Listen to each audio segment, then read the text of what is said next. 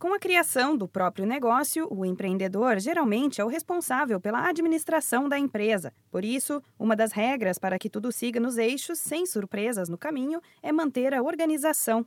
Com o crescimento da empresa, aumentam também a responsabilidade e a necessidade de disciplina para garantir uma gestão saudável nos negócios. O analista do Sebrae São Paulo, Paulo Crepaldi, afirma que organização e planejamento são fundamentais. Todo empresário precisa de informações que ajudem em decisões importantes sem dúvida, tanto a questão do planejamento quanto de manter a organização, elas são fundamentais. O que o empresário precisa ter em mente é que ele precisa de informações, essas informações elas vão se transformar em dados para que ele possa tomar decisões. E se ele não tem isso, fica muito complicado sempre depender de uma inteligência secundária ou imaginar que algo possa acontecer. Né? Então, quando ele tem um planejamento, ele consegue estipular metas, é, traçar objetivos para alcançar.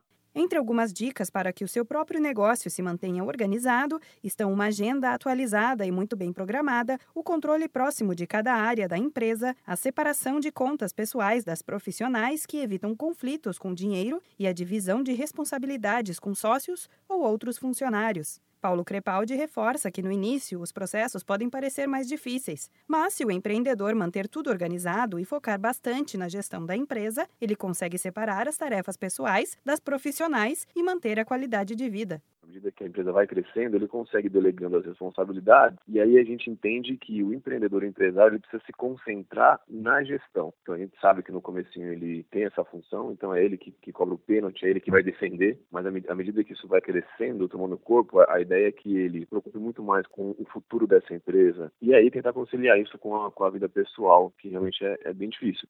Entre diversas dicas para quem está começando, uma das que o analista destaca é entender a parte de formação de preço.